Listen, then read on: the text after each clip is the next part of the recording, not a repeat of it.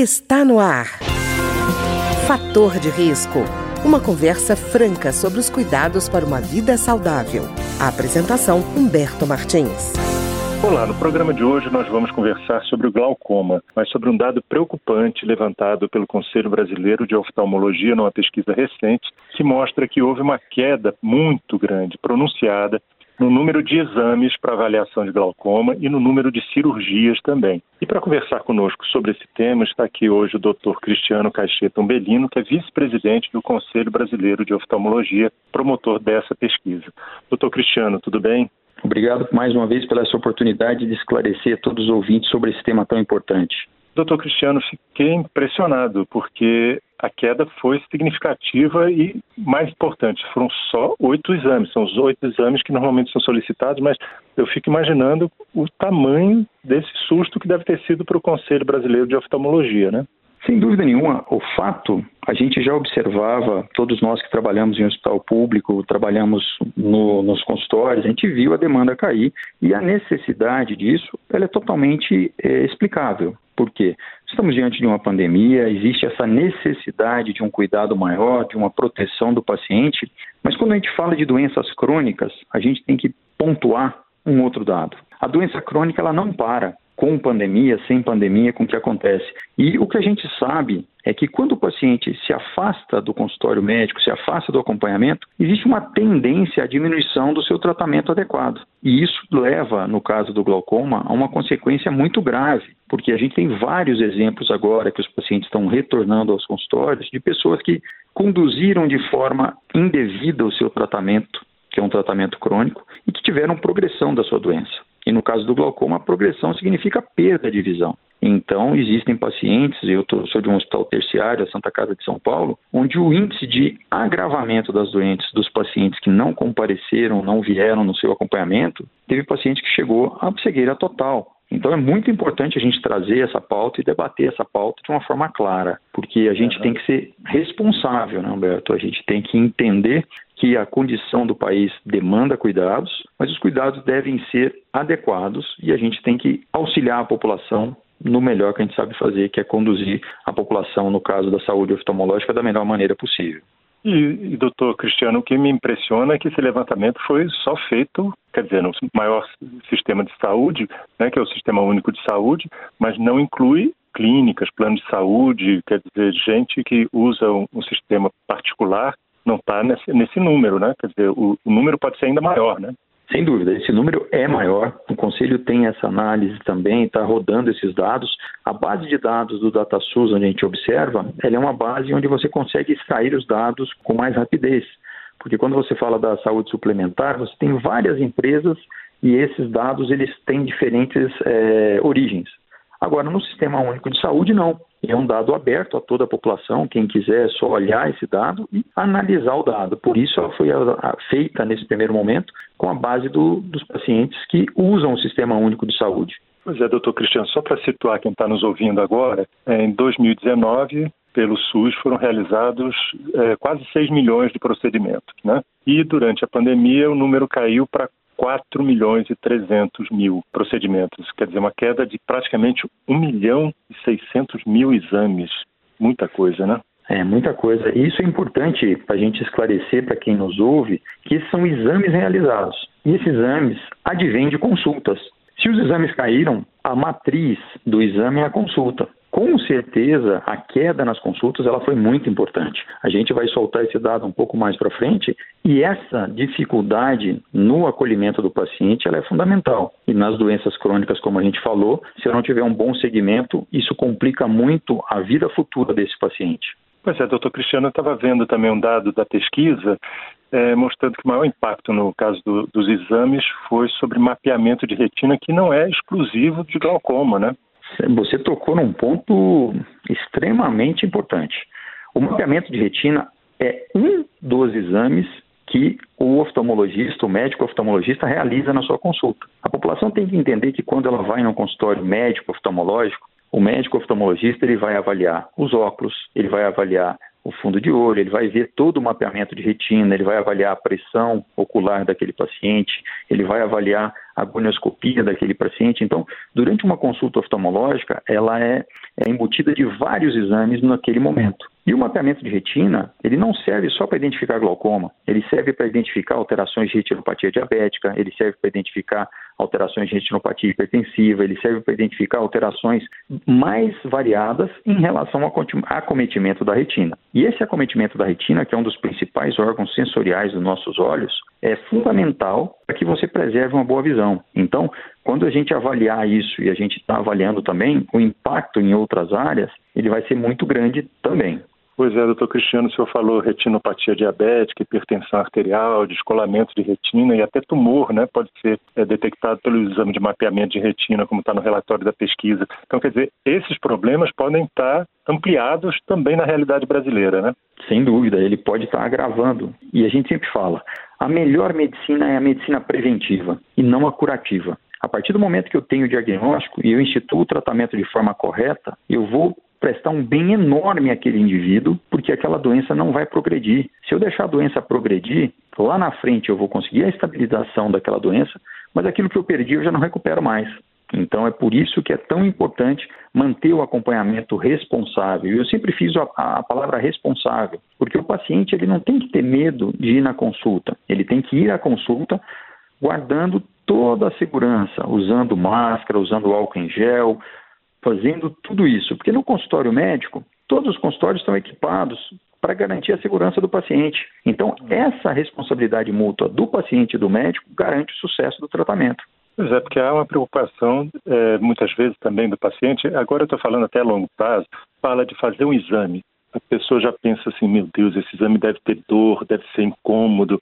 Mas não é o caso, né? Muito pelo contrário, os exames oftalmológicos, eles são indolores, eles não têm incômodo.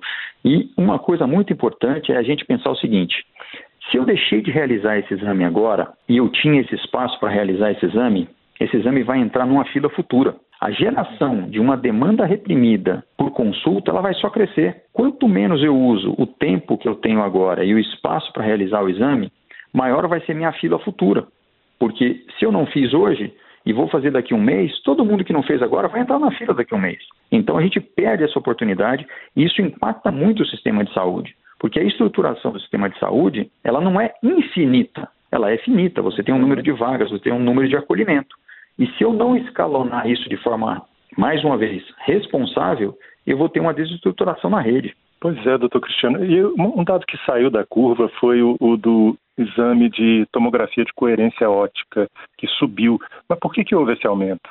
A tomografia de coerência ótica é um exame que é utilizado para várias áreas dentro da oftalmologia. Né? Então você usa para avaliar a retina, você usa para avaliar o glaucoma. Então o aumento ou incremento desses exames, não, a gente não tem uma explicação real por que, que subiu. O que acontece é que na investigação de algumas doenças que podem ser secundárias ao Covid, deve ter ocorrido a necessidade de você realizar mais esse exame. Então a gente uhum. ainda não tem o dado específico, mas a suposição é que ele foi. Você teve que lançar a mão desse exame um pouco mais para tentar identificar efeitos colaterais, tentar identificar algumas alterações. Mas isso ainda não é uma verdade absoluta. Então a gente acompanha isso. O que a gente sabe é que o aumento de um exame específico não corresponde à baixa global de tudo que está acontecendo. Então uhum. a gente tem que trabalhar esse dado com muita cautela. Pois é, doutor Cristiano, e o interessante da pesquisa do Conselho é que mostra também que essa, esse problema estava localizado muito fortemente nas capitais, né? Houve uma redução global de 27% nos exames, nas capitais a redução chegou a 33%, né? É, você tem capitais onde a redução foi muito maior, né? Então você tem, você tem, por exemplo, se eu pegar capitais pontuais, eu vou pegar Cuiabá, eu vou pegar Campo Grande, a redução foi mais do que 50%. Brasília, que é a capital federal, eu tive uma redução de 31%.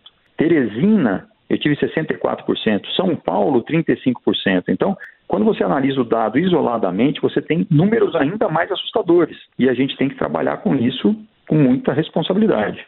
Pois é, e é, eu achei interessante também na pesquisa que caracterizou uma coisa que a gente já sabe, né? Por exemplo, a região Nordeste foi aonde o atendimento caiu mais.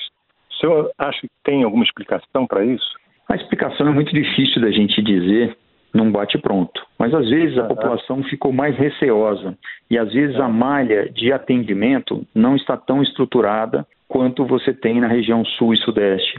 Então, talvez a dificuldade do acolhimento desse paciente possa ser um desses fatores, né? E é lógico que a gente sabe que algumas cidades que sofreram mais com a pandemia em determinados momentos, aquela queda era de se esperar. Mas o que a gente tem que deixar claro para a população é que eles precisam sim dar continuidade ao seu tratamento de doença crônica. Não acompanhamento pode gerar uma coisa muito cara, no caso da oftalmologia, que é a perda da visão ao longo do tempo. Então a gente tem que fazer com que a população entenda que ela precisa retomar o seu cuidado, o seu cuidado sequencial, para que você tenha um bom, um bom controle da sua doença. Sabe, doutor Cristiano, uma coisa que me chamou a atenção também foi a pesquisa apontar que a, redução maior, no caso da divisão por sexo, aconteceu entre as mulheres e não entre os homens. Eu, eu digo isso porque normalmente a mulher ela vai mais, a, a, se preocupa mais com a saúde, né? Se a gente pega, por exemplo, uma doença qualquer em que os números sejam semelhantes, a gente vê que o quadro, por exemplo, da mulher é melhor a expectativa do que do homem, que o homem normalmente já chega mal, né? Então eu Sim. fiquei preocupado porque a mulher, nesse caso, houve uma retração maior no lado feminino do que no masculino. É uma coisa preocupante, né? Essa é uma observação muito interessante.